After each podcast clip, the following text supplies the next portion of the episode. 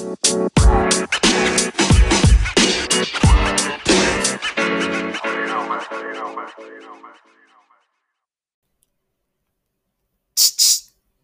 vos, vení, escucha.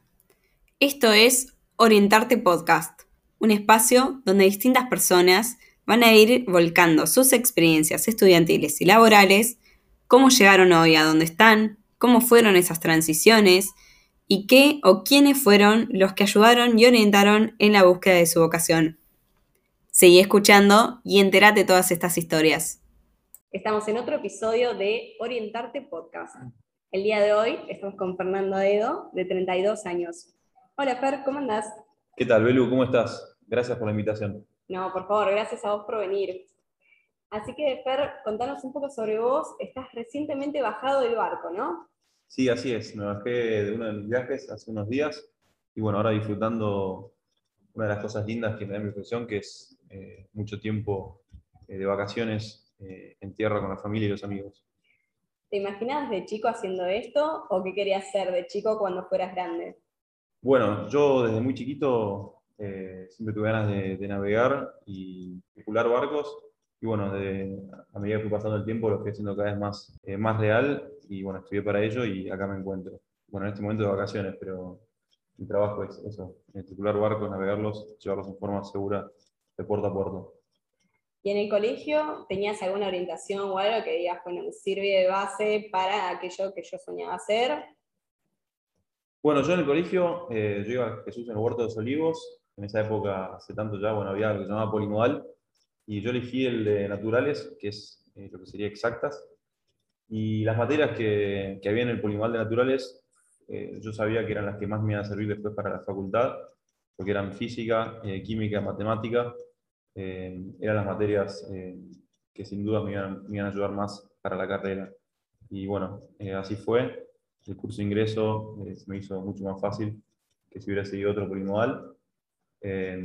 quizás me hubiera gustado otra especialidad, humanidades, quizás para tener otra, otra visión de las cosas, otras materias que, que no iba a usar para mi profesión, pero que quizás era una buena oportunidad tenerlas en el colegio. Pero sin duda la elección de naturales me ayudó mucho para mi carrera. Claro, como herramientas complementarias, digamos. Totalmente. ¿Y puede ser que hayas tenido alguna influencia de tu familia o algún amigo o alguien que te haya hablado un poco sobre lo que iba a ser tu carrera? Bueno, la carrera de marino mercante es muy poco conocida en Argentina. De hecho, hay un solo lugar en todo el país donde se estudia. Después vamos a hablar un poco más de eso. Pero sí, sin dudas, eh, mi papá se, se, dedica a lo mismo, mi tío también, y, gracias a eso es que, que conocí la carrera si no fuera por eso, probablemente estaría haciendo una carrera más, más normal o más conocida. ¿Y sentís que es una carrera que elegiste o fue más como un mandato familiar? No, definitivamente es una, una carrera que elegí por algo que bueno, quería compartir con ustedes. Eh, me pareció muy importante el momento que elegí la carrera, no solamente basarme en el plan de estudios, que en el caso de mi carrera me gustaba mucho, sino también en cómo me veía yo ejerciendo esa profesión. Entonces eso, independientemente de la carrera que uno elija, es algo muy importante y desde mi humilde punto de vista es algo que quiero eh, recomendar al que esté escuchando esto, no piensen solamente en el plan de estudios o en la carrera en sí, sino cómo se ven ustedes ejerciendo esa profesión. Bueno, a mí además de encantarme el plan de estudios que me ofrecía la Escuela Nacional de Náutica, a mí me gustaba verme a mí mismo como marino, eh, navegando y recorriendo el mundo y además teniendo un montón de tiempo libre en Argentina entre viaje y viaje lo que fue el plan de estudios entonces. ¿Qué materias te gustaron más y cuáles te gustaron menos? A mí las materias que más me gustaron siempre fueron las, las que eran eh, relacionadas a la carrera en sí y no tanto las, las materias más de base que, fueron, que son las que después sobre las que se construye la carrera. Entonces las materias relacionadas a la profesión obviamente son navegación, meteorología, carga digestiva, seguridad marítima. Las carreras, las materias de aplicación directa al trabajo y no tanto las, las básicas sobre las que se construye la carrera, como pueden ser matemática, análisis, física o química. ¿Y cuántos años dura la carrera? La carrera eh, son cuatro años, se estudia en la Escuela Nacional de Náutica, eh, dentro de la cual hay dos vertientes. Uno puede eh, elegir la carrera de cubierta, que es la que yo elegí. uno se recibe de piloto de ultramar, después uno sigue estudiando, y navegando, se recibe de piloto de ultramar de primera, Y después uno sigue estudiando y navegando y se recibe finalmente de capitán de ultramar, que es el título que posee en este momento. La otra opción en la Escuela Nacional de Náutica es estudiar la carrera de maquinista naval, eh, luego del cual, luego de unos meses de navegar y de hacer unos cursos más, uno obtiene el título de maquinista naval de primera, y después de navegar varios meses y rendir varios exámenes, uno se recibe de maquinista naval superior. Entonces hay dos carreras que uno puede elegir, una eh, uno llega a capitán de ultramar y la otra uno llega a maquinista naval superior. La que yo elegí es la primera y me parece a mí la más eh, interesante, pero aquel que tiene un perfil más técnico y le gustan más las máquinas y le gusta un poco menos la gestión y bueno, la, administración, sin dudas es, es una, una, buena opción también. ¿Sentís que quizá le faltó algo a la carrera, alguna materia que quizás hubiera podido ser complementaria y te hubiera ayudado? Bueno, creo que si bien eh, la escuela da grandes herramientas que, me han servido mucho en la, profesión, creo que como todo eh, es posible ser mejorado y actualizado sobre todo. Hay algunas eh, materias que, en las cuales hay nuevos conceptos que se están usando ya en la industria y que no, no, se ven reflejados todavía en el plan de estudios, pero bueno, es mejoramiento constante y confío en que, que se va a ir adaptando y actualizando a las nuevas necesidades del mercado. Me comentabas en la previa un poco lo que eran las salidas laborales. ¿Qué salidas laborales tiene la carrera? Bueno, uno cuando se, cuando se recibe de la escuela, yo les había comentado que es una carrera que dura cuatro años. Los primeros tres años son eh, estudiando en, la escuela físicamente. El cuarto año es un año de práctica, en el cual uno se lleva un montón de eh, trabajos prácticos y uno se embarca durante eh, un periodo de 365 días y va aplicando todo lo aprendido en los primeros tres años en el barco y completando los trabajos Em, respecto a la salida laboral, bueno, luego de esos cuatro años uno se recibe, eh, se le otorga un título de licenciado en transporte marítimo, en mi caso, además del título de piloto ultramar. Em, salida laboral, uno puede trabajar en cualquier tipo de buque no militar, ya sean buques de carga, puede ser eh, distintos tipos de, carga, eh, ya sean buques que llevan derivados de hidrocarburos, graneles, contenedores, uno puede trabajar en buques de pasaje, en buques de, aspecto más técnico como dragas, eh, incluso en pesqueros, remolcadores, en cualquier tipo de buque que no sean buques militares. ¿Y en lo que es la carrera, se puede trabajar mientras estudias? Bueno, la carrera es corta relativamente por tratarse de una licenciatura, pero es muy intensa. Eh, hay compañeros míos que han trabajado durante la carrera, pero no, no es lo recomendable porque es una carrera casi full time, eh, te diría, eh, desde 7 de la mañana hasta 4, 5, 6, a veces 7 de la tarde, y que de lunes a viernes, y que incluye, necesitas muchas horas de, estudio para, para, poder sacarlo adelante. Entonces, ¿se puede hacer? Sí. Ahora te recomiendo, eh, si podés, dedicarle esos cuatro años y, y meterle, se te va a hacer bastante más ligero. Claro y con lo que tiene que ver con tus primeras experiencias en el mundo laboral. ¿Cómo arrancaste? Bueno, yo, em, luego de cursar tres años en la escuela, el cuarto año, la práctica la hice en una empresa de cruceros en, Estados Unidos, se llama Royal Caribbean Group hoy en día, y ahí fue donde hice mis prácticas. Eso eh, funciona un poco como si fuera una pasantía, antes de uno recibirse, tiene la, posibilidad de, ejercitarse ahí y después, si haces las cosas más o menos bien, ya quedas en la base de datos de la empresa y una vez que volvés a Buenos Aires, te recibís, título en mano, puedes volver ahí a trabajar. Y eso fue lo que hice allá por el 2011. Yo me inicié en, esa empresa, estuve trabajando ahí en Royal Caribbean Group hasta, hasta el 2020. Y ahí entiendo que tenés distintos puestos, distintas partes dentro de lo que sería una organización, porque el crucero entiendo que se interpreta como si fuera una empresa grande, nada más que es del lado marítimo. ¿Qué puestos tenías y qué tareas apropiadas o acordes con, con lo que fue la carrera? Está bueno la pregunta, sí, un crucero es una gran unidad de negocios y, y, dentro de la misma hay varios departamentos, de la misma forma que funciona una empresa en tierra. Nosotros como oficiales de la Marina Mercante eh, llegamos al escalafón máximo del barco, que es el, de capitán, y obviamente es un proceso que lleva años en un crucero, alrededor de 15 o 20 años, desde que uno se recibe hasta que efectivamente pasa a ser el capitán de un crucero. y va pasando por todos los escalones, uno arranca como tercer oficial, después es segundo oficial, primer oficial, jefe de oficiales y eventualmente eh, el capitán. Es un proceso largo donde uno va cubriendo todos los puestos, aprendiendo todos los, los métiers de la navegación y en ese, cargo, en ese caso no, la carga no son mercancías, sino que es la carga más valiosa, que es eh, humanos, obviamente, eh, personas. Así que hay muchas cosas para aprender y no hay ningún apuro para, para llegar a capitán. ¿Y a dónde te llevó la carrera? ¿A qué lugares del mundo? ¿Qué fuiste conociendo? Es una carrera, es unos aspectos lindos de la carrera, eh, que uno viaja mucho y, recorre el mundo. En mi caso, bueno, me tocó conocer mucho de América del Norte, Central y del Sur, en Europa, algunos puertitos de Asia y norte de África, he cruzado el Atlántico varias veces y bueno, Mediterráneo también de punta a punta. Es una de las cosas lindas que tiene eh, la carrera, que es conocer el mundo mientras uno, uno trabaja. ¿Tuviste interacción con gente de otro país o de otro tipo de culturas?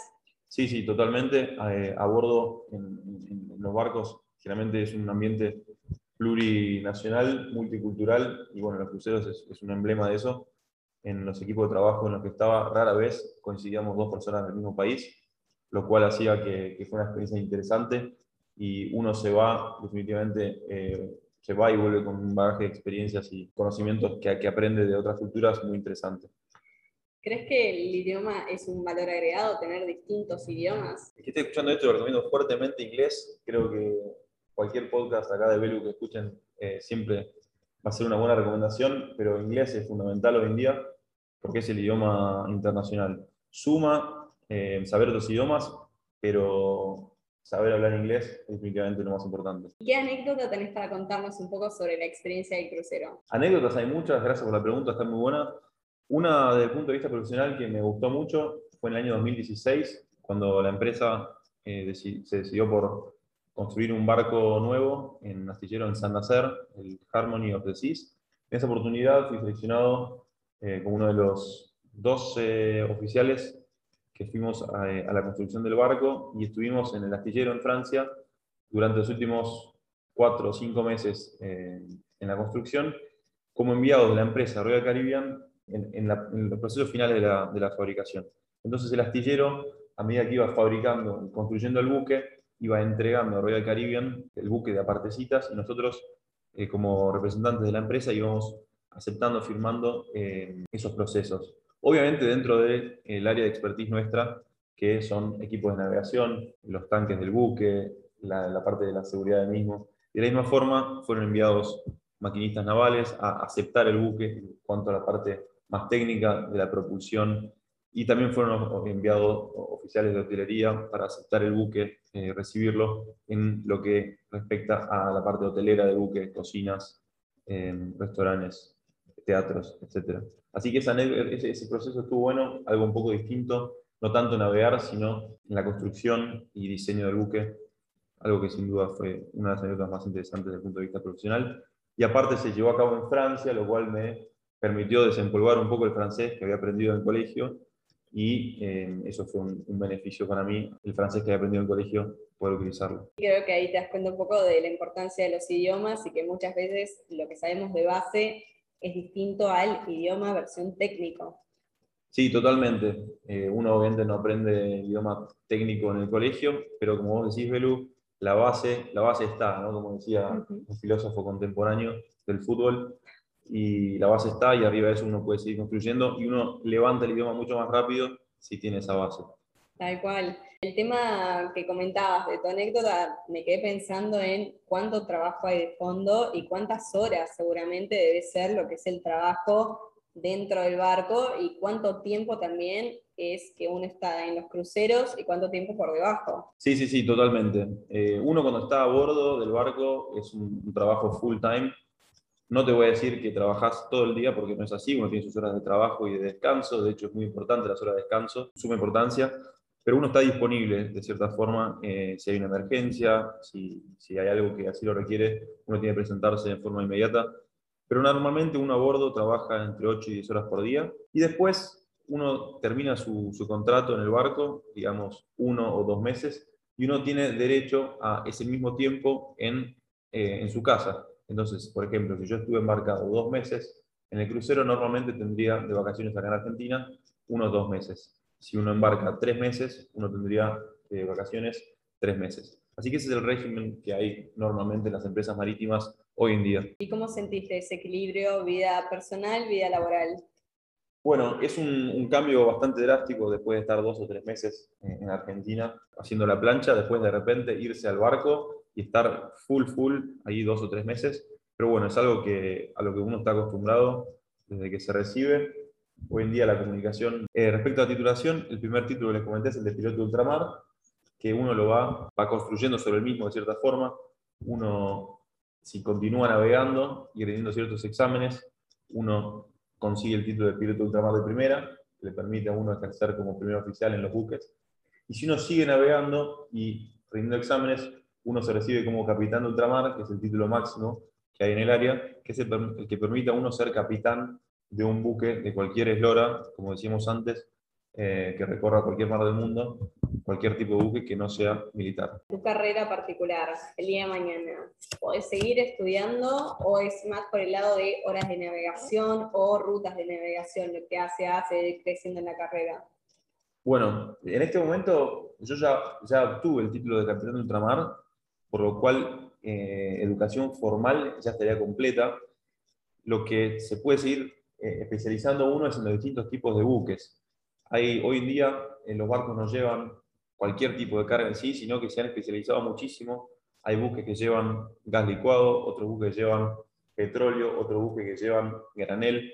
Y parece, para cada tipo de buque hay cursos específicos en los que uno se puede ir desarrollando y perfeccionando.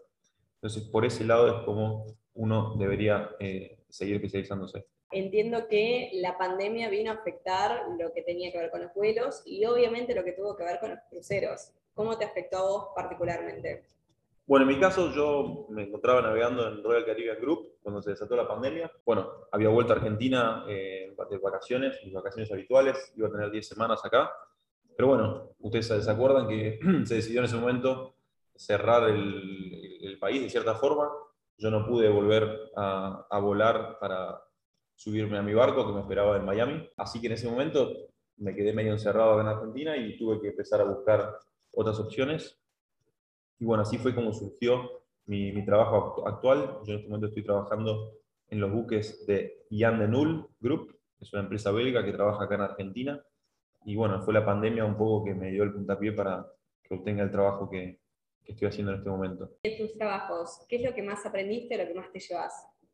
Bueno, de mi trabajo en Royal Caribbean, que fueron mis primeros 10 años de carrera, lo que más aprendí fue del, ambiente multicultural y de ver que, una misma cosa se puede hacer de distintas formas. No hay, una, no hay una única receta y hay que estar abiertos a escuchar opciones y, y, no hay una única receta para lograr un, mismo objetivo. ¿Cómo te imaginas tu futuro? ¿Qué te imaginas haciendo? ¿Cómo te proyectas? Yo en el trabajo actual que tengo soy primer oficial de una draga en, en la empresa de esta Jan de Null que les comentaba y bueno, el paso siguiente y, lógico y esperable es poder eh, despachar como, como, capitán, y significa e, ejercer el rol de capitán en un barco. Yo por ahora tengo el título, pero nunca lo he logrado, digamos, llevar a bordo y ejercer como, como el capitán de a bordo, así que ese es mi próximo objetivo profesional y Dios mediante se, em, se vaya a cumplir dentro de no tanto. Y pensando ahora hacia el pasado, ¿qué le dirías a tu Fer adolescente? Bueno, qué, qué linda pregunta. Creo que recomendaría disfrutar cada momento del estudio primero, ya sea en el secundario, aunque no lo creas lo que estoy diciendo, en el secundario, después en la facultad y después en, a lo largo de toda la carrera. Uno siempre quizás está esperando el próximo paso. Cuando está en secundario, bueno, quiero arrancar la facu. Cuando está en la facu, quiero irme a navegar en mi caso. Una vez que uno arranca como tercer oficial, quiero ser segundo, después quiero ser primero, después quiero ser capitán. Bueno, nada, disfrutar el, cada paso de la carrera, porque cada paso tiene eh, su encanto y, a medida que uno va creciendo eh, profesionalmente, hay ciertas cosas que uno va dejando atrás y que después no vuelven, y está bien que así sea, así que aprovechar, cada, aprovechar y disfrutar cada paso de, la carrera, de la profesión y de la vida en general. Muy buen consejo. Y para todos los que quieran saber un poco más, obviamente Fer está disponible para dar un par de charlas y para ir contando sobre la carrera. Seguramente lo vamos a estar invitando en algún otro podcast o en algún otro reel por nuestro Instagram, que es Orientarte Podcast. Muchas gracias, Fer, por haber venido y por haber contado tu experiencia, tus años dentro de lo que es la navegación y poder, poder inspirar a otros también a que se sumen en esta linda carrera. Bueno, gracias, Belu, por la invitación. Felicitaciones por este proyecto que estás haciendo. Eh, es invaluable esto para, para, quienes están buscando eh, qué quieren hacer eh, profesionalmente en su futuro. Me parece buenísima la idea. Gracias nuevamente por la invitación. No, gracias a vos.